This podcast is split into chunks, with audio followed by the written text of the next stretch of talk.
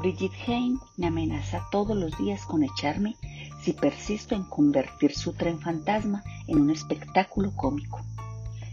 Pero no lo concreta en acto por razón de la afluencia de clientes. Hago todo lo que puedo para asustarles, pero no puedo evitar provocar risa involuntariamente.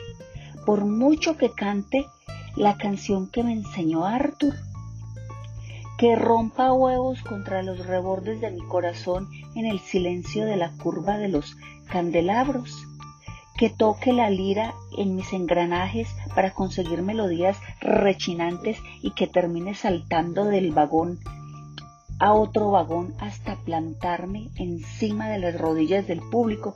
No importa, se parten de la risa. Arruino sistemáticamente mis efectos de sorpresa, pues mi tic-tac resuena en todo el edificio. Los clientes saben exactamente cuándo se supone que voy a sorprenderles. Algunos que son clientes habituales ríen incluso por adelantado. Melis cree que estoy demasiado enamorado para dar miedo de verdad. Miss Acacia viene de vez en cuando a dar una vuelta en el tren fantasma. Mi reloj tic-taquea cada vez más fuerte cuando la veo instalar sus nalgas de pájaro en el banco de una vagoneta le deslizo algún beso en espera de nuestros reencuentros nocturnos. Vamos, ven a mi árbol en flor. Esta noche apagaremos la luz y dejaré pares de gafas sobre tus brotes. Con la punta de tus llamas rayarás la bóveda celeste y sacudirás el tronco invisible que sostiene la luna. De nuevo caerán los sueños como una nieve tibia a nuestros pies tus raíces en forma de tacón de aguja las plantarás en la tierra, firmemente ancladas. Deja que me suba tu corazón de bambú. Quiero dormir a tu lado. Suena medianoche en el reloj. Advierto algunas virutas de madera en la cama. Algunas partes de mi reloj se astillan. Mi sacacia desembarca sin gafas pero con una mirada tan concentrada como si tuviéramos un encuentro de negocios. Estuviste muy raro anoche, incluso me dejaste marchar sin decirme adiós, ni un beso, nada. Jugueteabas con tu reloj, hipnotizado. Tuve miedo de que te cortaras con las agujas. Lo siento mucho, solo quería probar una cosa para que te quedaras un poco más de tiempo pero no funcionó. No, no funcionó. No juegues a eso conmigo. Te quiero, pero ya sabes que no puedo quedarme hasta el amanecer. Lo sé, lo sé. Es por eso que intenté. Además, podrías quitarte el reloj mientras estamos juntos. Me hace daño cuando me abrazas. ¿Quitarme el reloj? No puedo. Claro que puedes. Yo no vengo a encontrarme contigo bajo las sábanas con el maquillaje del espectáculo. Sí, a veces ocurre. Estás muy guapa desnuda y con los ojos maquillados. Un ligero claro se apunta entre sus cejas. Pero yo no podría nunca sacarme el reloj. No es ningún accesorio. Ella responde torciendo su gran boca elástica a modo de no te creo en absoluto.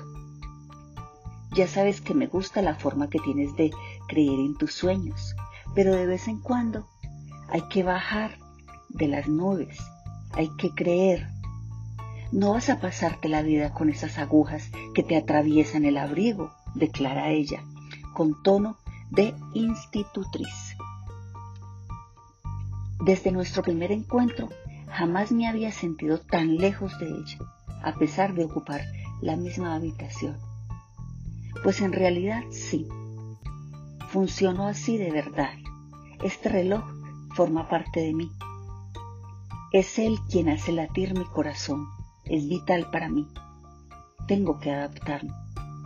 Procuro utilizar lo que soy para trascender las cosas, para existir, exactamente igual como haces tú sobre el escenario cuando cantas. Es lo mismo No,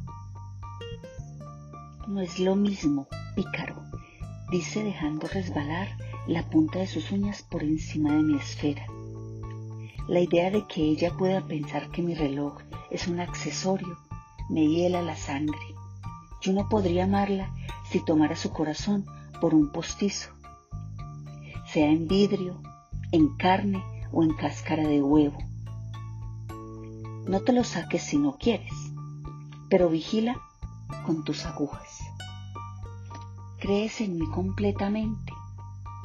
Yo diría que de momento creo en un 70% de ti. Depende que me convenza de poder llegar al 100, pequeño Jack. ¿Por qué me falta el 30%? Porque conozco bien a los hombres. No soy los hombres. ¿Eso crees? Exactamente. Eres un farsante nato. Hasta tu corazón es un artificio. Mi único artificio verdadero es mi corazón. ¿Lo ves? Siempre caes de pie, pero también me gusta eso de ti. No quiero que te guste eso de mí. Quiero que me quieras a mí entero. Sus párpados en forma de sombrilla negra pestañean al ritmo de los tic-tac de mi corazón. Varias expresiones divertidas y dudosas desfilan por la comisura de esos labios que hace demasiado tiempo que no beso. Las palpitaciones se aceleran bajo mi esfera. Una picazón muy conocida. Ella arranca entonces con su redoble de tambor que llama a las cosas dulces. Un conato de hoyuelos se ilumina. Te quiero entero, concluye. Posa sus manos estratégicas, me corta el aliento, mis pensamientos se diluyen en mi cuerpo, apaga la luz.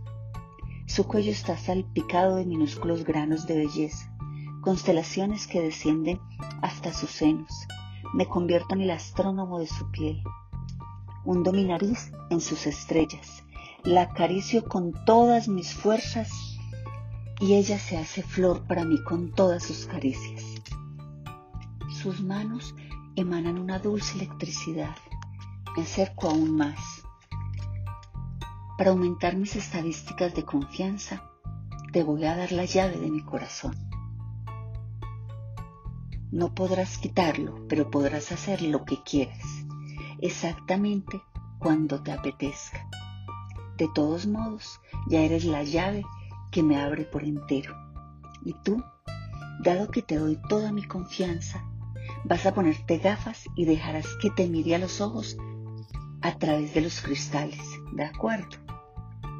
Mi pequeña cantante acepta y se echa el cabello hacia atrás.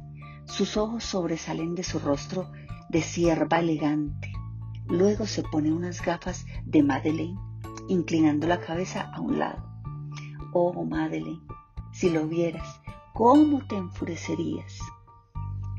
Podría decirle que la encuentro sublime con las gafas, pero como no iba a creerme, prefiero acariciarle la mano.